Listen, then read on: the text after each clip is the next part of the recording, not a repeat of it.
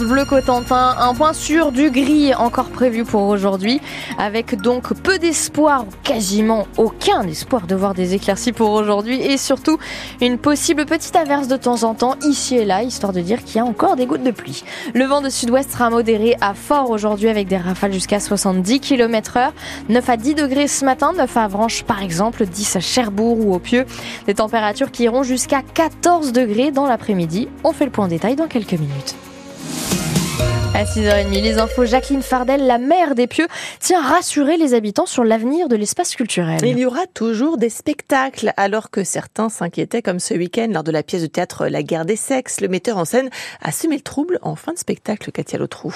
22h30 vendredi soir, la pièce de théâtre se termine devant 600 spectateurs en folie.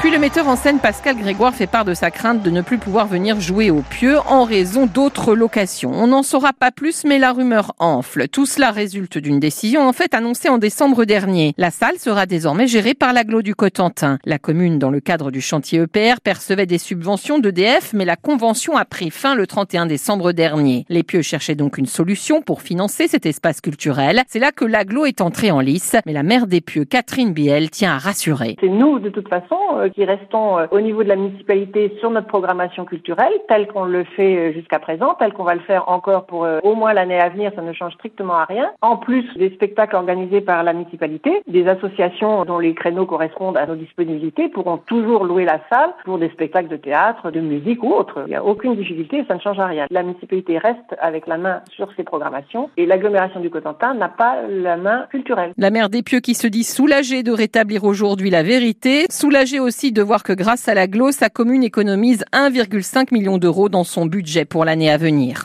Nouveau mouvement de grève des enseignants. Aujourd'hui, déjà mobilisés la semaine dernière, ils redescendent dans la rue à l'appel du SNEF-FSU, de la CGT et de Sud avec les mêmes revendications, des hausses de salaire et de meilleures conditions de travail, et aussi l'opposition au groupe de niveau dans les classes.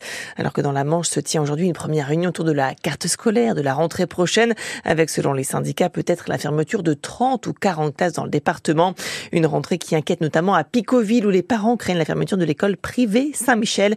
Elle a perdu quasiment la moitié de son effectif avec l'ouverture de l'école publique des Blancs Marais. Les violences envers les élus, un renforcement de l'arsenal législatif prévu. La proposition de loi est examinée à partir d'aujourd'hui par les députés. On verra ce qu'elle contient dans une heure. Illustration de ces violences dans le département, dans la Manche et dégradations commises sur la permanence du député Stéphane Travers au printemps dernier lors des manifestations contre la réforme des retraites. Le député de la majorité a déposé plainte et il la maintient. Stéphane Travers accusé d'intenter aux libertés syndicales. Il s'explique.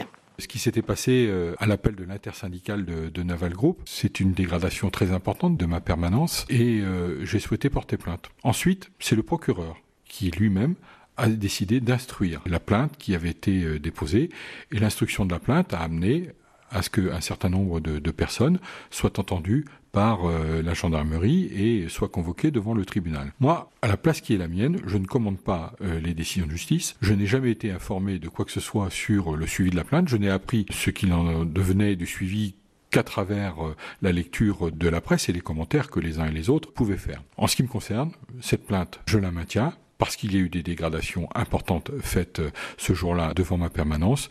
La justice euh, fait son travail. En tous les cas, moi j'ai grand respect à la fois pour euh, les libertés syndicales, pour le dialogue avec les organisations, les organisations syndicales, et je m'en tiens à cette ligne-là. Stéphane Travers qui faisait sa rentrée hier et un tour d'horizon de son actualité. Alors qu'un nouveau remaniement est dans l'air, il dit ne pas s'attendre à retourner au gouvernement. Le député annonce qu'il va reprendre ses conseils de circonscription en allant à la rencontre des maires des 35 anciens cantons de son territoire. Deux ans et demi de prison ferme pour un homme accusé de violence sur sa compagne. L'homme de 35 ans condamné hier au tribunal de Coutances en comparution immédiate. Des violences qui ont duré deux ans, mais la victime n'a porté plainte que la semaine dernière. Les marques de soutien arrivent de partout après l'annonce du cancer de Charles III. Le palais de Buckingham l'a annoncé hier soir sans préciser de quel cancer il s'agit. L'année 2023 a été une année noire pour les personnes mal logées. Selon la Fondation Abbé Pierre, dans son dernier rapport, plus de 4 millions de personnes concernées en France et 12 millions en situation de fragilité par rapport au logement, du fait notamment de la précarité énergétique ou du coût du loyer. On en parle avec l'invité à 8h moins le quart, Jérôme Quéré, directeur du Centre de développement pour l'habitat et l'hébergement du territoire. À Cherbourg, ce pourrait être le futur périph' intérieur cyclable selon les les élus. Les travaux ont commencé sur la voie du Homé.